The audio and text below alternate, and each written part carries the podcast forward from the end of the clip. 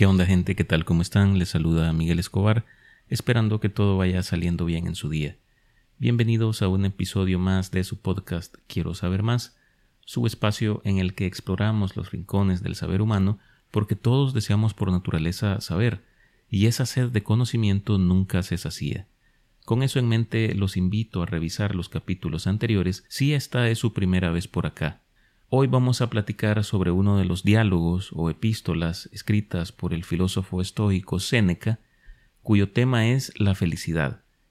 Este diálogo tiene la particularidad que está dirigido a su hermano mayor, Galión, por lo que parece que al leerlo estuviéramos husmeando en la correspondencia de alguien más. Y la verdad es que contiene varias ideas que nos hacen pensar sobre lo equivocados que estamos a veces al evaluar lo que es la felicidad y cómo conseguirla. Los invito a que escuchen el capítulo completo para conocer este muy humilde resumen sobre el diálogo de la felicidad de Séneca y algunos extractos del mismo. Comenzamos.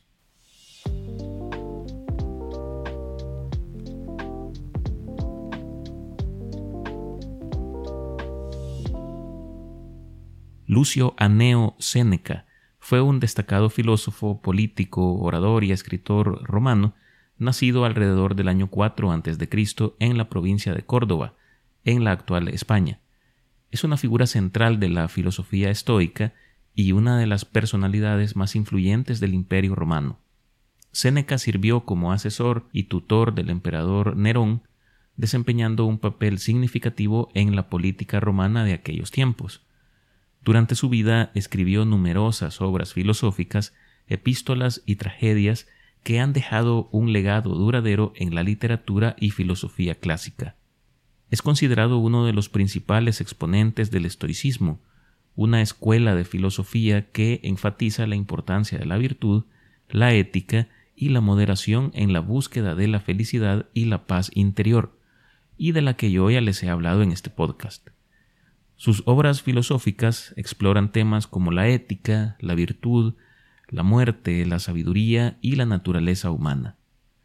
A pesar de su relevancia filosófica, Séneca también es conocido por su papel como maestro y asesor del emperador Nerón, una fama un tanto negativa.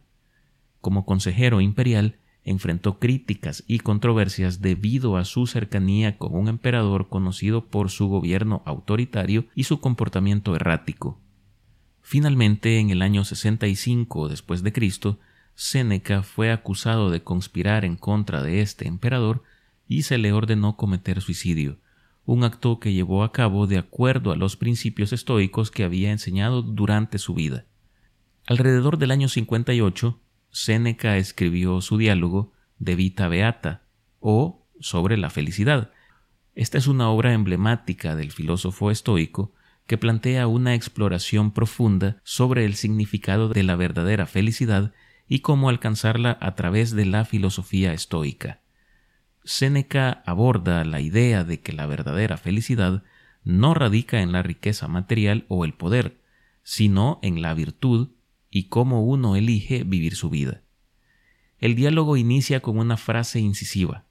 Ser felices todos lo quieren, pero andan a ciegas tratando de averiguar qué es lo que hace feliz una vida. En esencia, la frase resalta una paradoja común en la búsqueda de la felicidad. Aunque es un deseo universal y fundamental para la mayoría de las personas, muchas no tienen una comprensión clara de cómo lograrla, a menudo la gente busca la felicidad en diferentes lugares. El éxito profesional, las posesiones materiales, relaciones interpersonales, las experiencias o el placer. Sin embargo, a veces esta búsqueda puede no llevar a la verdadera felicidad porque no se comprende completamente qué en realidad la constituye, o, peor aún, se tergiversa su esencia. Este es el porqué de la expresión andan a ciegas porque las personas pueden estar buscando la felicidad sin una guía clara o una comprensión profunda de lo que realmente les brindará una vida feliz. Pueden estar experimentando una serie de ensayos y errores, buscando en diferentes direcciones, sin una estrategia o filosofía bien definida sobre lo que realmente significa la felicidad o ser feliz, dejándose llevar únicamente por apariencias de lo que consideran que puede traer felicidad a sus vidas, pero sin razonar sobre los detalles de estas apariencias, a dónde los conducen y a qué costo. Bien dice eh, Séneca que cuanto más pisoteado y frecuentado es el camino, más engaña. Así nos vamos dando cuenta que la búsqueda de la felicidad se vuelve una tarea compleja, más que todo porque implica el imperativo de razonamiento previo de la propia persona, de nuestros propios conceptos, antes de tomar el camino fácil de emular esa felicidad que siguen los demás. No me fío de los ojos. Cuando se trata del hombre, tengo una luz mejor y más segura con la que distinguir lo verdadero de lo falso. Es otra de las frases eh, que se extraen de este diálogo de Séneca. ¿Y de qué luz nos está platicando el filósofo? Obviamente de la razón. La mejor compañera para conocernos a nosotros mismos y las características del mundo que nos rodea. El autor llega a afirmar, claro, creo que de manera un tanto extremista, que aquel que no se conoce a sí mismo es peor que un animal, pues teniendo lo necesario para autoexaminarse, no lo hace. Ese desconocimiento conduce indubitablemente a la frustración y la cólera por no poder alcanzar el bienestar y la felicidad. Más que otra cosa, porque en esta búsqueda no se sabe o no se llega a conocer la forma de lo que se está buscando, y tampoco se reconoce dónde buscar. Notemos que para determinar lo que es capaz de traer felicidad a nuestra vida, es necesario al menos tener una noción de lo que es en esencia la felicidad para nuestra persona, no de manera genérica, y sobre esto Séneca destaca dos ideas principales. La primera, que una vida feliz es la que va de acuerdo con la propia naturaleza, y la segunda, que tiene que ver con la interpretación de la realidad, mencionando que el peor intérprete de la verdad es el vulgo. Esta segunda puede sonar un tanto rara, pero después les explico por qué la incluí. La noción de una vida feliz es la que va de acuerdo con la propia naturaleza, implica que la auténtica felicidad se encuentra al vivir en armonía con quien eres realmente, con tu esencia o naturaleza intrínseca. Resalta la importancia de comprenderse a uno mismo, aceptarse y actuar de acuerdo con nuestro temperamento, valores, habilidades inclinaciones y creencias fundamentales. Para lograr esto, según el autor, es necesario tener y conservar en todo momento la cordura y fortaleza mental, pues de otro modo se corre el peligro de sucumbir a los placeres y atractivos que ofrece la vida y que son efímeros e incluso dañinos para las personas. Cada uno tiene una naturaleza única y peculiar, con habilidades, rasgos y propósitos individuales, al reconocer y aceptar nuestra naturaleza tal como es, podemos evitar vivir una vida en conflicto con nosotros mismos, que obviamente nos alejaría del ideal de felicidad que buscamos. La segunda noción que me pareció relevante mencionar, la de que el peor intérprete de la verdad es el vulgo, tiene varias aristas en realidad, siendo todas ellas contrarias a la de vivir de acuerdo con la propia naturaleza. El vulgo, como lo menciona Séneca, a menudo se contenta con interpretaciones superficiales y no se involucra en una investigación profunda de la verdad. Esta falta de profundidad intelectual puede llevar a conclusiones erróneas o a una comprensión incompleta de cualquier tema, peor de la felicidad. Comúnmente, y esto sigue vigente hasta nuestros días, la felicidad ha sido vinculada con el placer, quizás por la satisfacción mental que éste genera en el cerebro. Pero para Séneca, la verdadera felicidad sólo puede provenir de la virtud, mientras que el placer es el resultado propio del vicio, corruptor de las personas. Esto lo reafirma con sentencias como que el placer lleva a una vida deshonrosa, en cambio la virtud no admite la mala vida. La virtud es algo íntimo, elevado y propio de reyes, invencible, infatigable. El placer es de baja extracción, propio de esclavos, perecedero. Su domicilio está en los prostíbulos y las tabernas. Entonces, ahí donde existen condiciones que corrompen al hombre, no puede haber virtud, por lo tanto, tampoco felicidad. Cosa realmente admirable resulta que en esta epístola Séneca, al continuar hablando sobre lo negativo del placer, salva de algún modo al filósofo Epicuro, creador de la doctrina filosófica que lleva su nombre y que podríamos considerar incluso contraria al estoicismo, cuando dice que existen personas que se escudan en su supuesta calidad de seguidores de Epicuro para mantenerse en una búsqueda constante de la felicidad por medio del placer, mientras que a la misma vez arguyen que viven en medio de la virtud. Vemos que sigue haciendo énfasis en una separación estricta entre virtud y placer, pero sin embargo reconoce que Epicuro dio normas dignas de todo respeto, rectas y severas, las leyes que los estoicos le atribuyen a la virtud, Epicuro las aplica al placer. Mostrando algo de moderación en su razonamiento, alude que en caso de marchar hacia la felicidad con los dos ideales de virtud y placer, la virtud debe ser la brújula que nos muestra el camino a seguir, mientras que el placer únicamente su compañero, como una sombra en torno al cuerpo.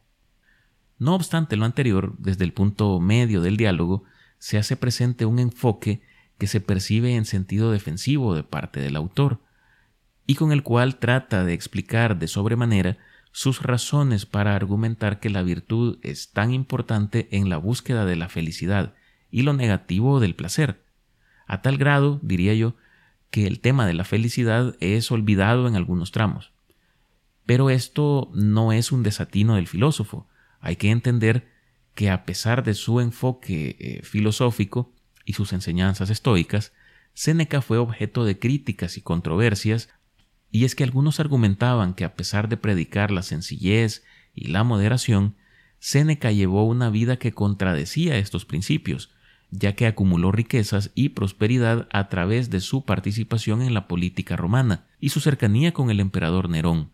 Expresa a manera de reproches, una serie de conductas y condiciones, eh, incluso lujos en sentido abstracto, pero pudiera ser que se refiere a críticas de las que a lo mejor él mismo fue objeto, y a manera de defensa dice, exígeme no que sea igual que los mejores, sino mejor que los peores. Esto me es suficiente, eliminar cada día alguno de mis vicios y luchar contra mis errores. Otra de las máximas presentadas por Séneca, obviamente en su defensa por las críticas de las que era objeto, reza que el sabio no se considera indigno de ningún bien de la fortuna, no ama las riquezas, pero las prefiere, no las acoge en su espíritu, sino en su casa, no rechaza las que posee, sino las que controla y requiere que le proporcionen mayor material a su virtud. Si le damos pensamiento a esta idea, más que nada su parte final, creo que nos damos cuenta de la razón principal por qué Séneca arribó a esta idea, la que les mencionaba anteriormente, de que el vulgo es el, es el peor intérprete de la verdad.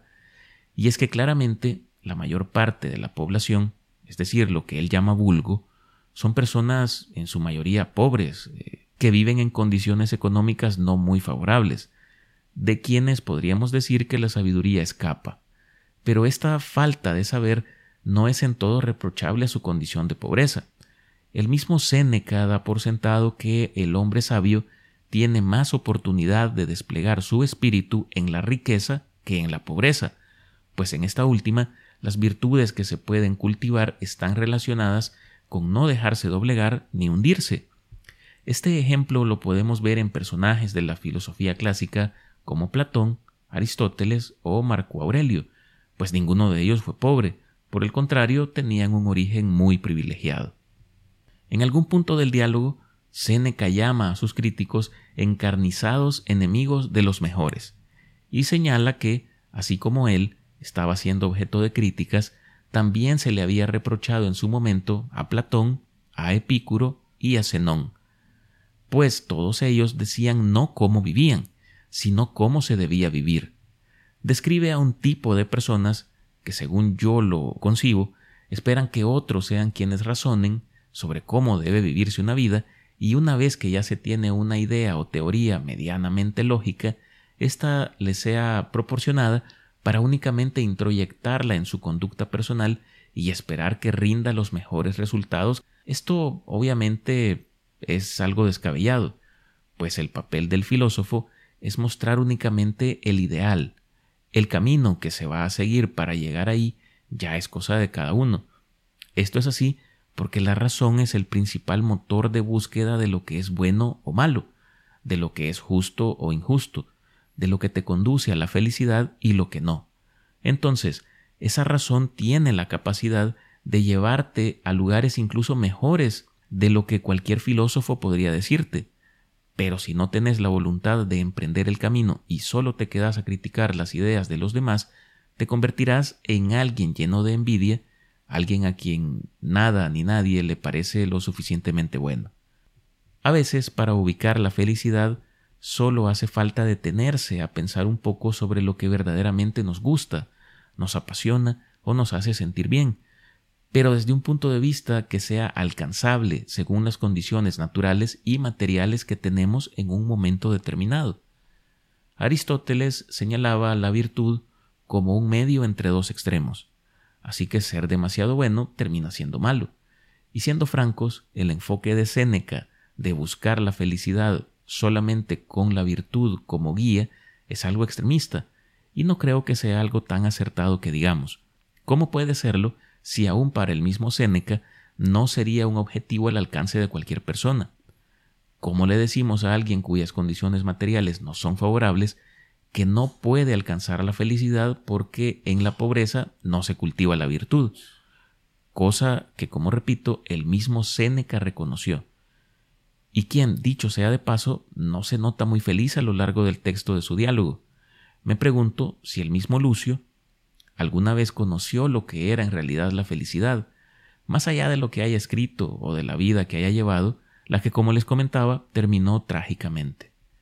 La búsqueda y obtención de lo bueno, hoy más que nunca, está fuertemente condicionada a tener o no tener dinero, más que a ser sabio. Pero esta no es razón suficiente para deslegitimar el argumento de que la sabiduría sea importante en la consecución de la felicidad.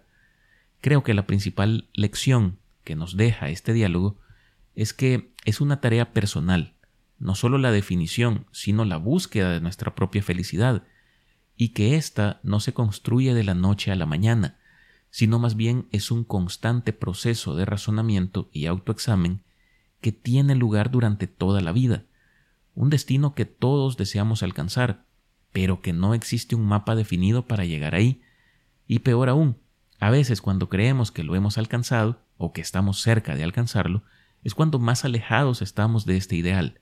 Si no, tomemos como ejemplo el diálogo de Séneca. Algunos creerían que al leer este, este texto encontrarían una fórmula para encontrar la felicidad, y por el contrario, quedarían con más dudas que respuestas, pero aún así les garantizo, al comprender el punto central de la obra, estarían más cerca de la felicidad de lo que estaban antes de leerlo. Con esta reflexión vamos a finalizar este episodio, no sin antes darles las gracias por escucharme y pedirles que se suscriban, califiquen y compartan este podcast en su plataforma preferida, o con sus amigos, familiares, compañeros, con quien ustedes deseen.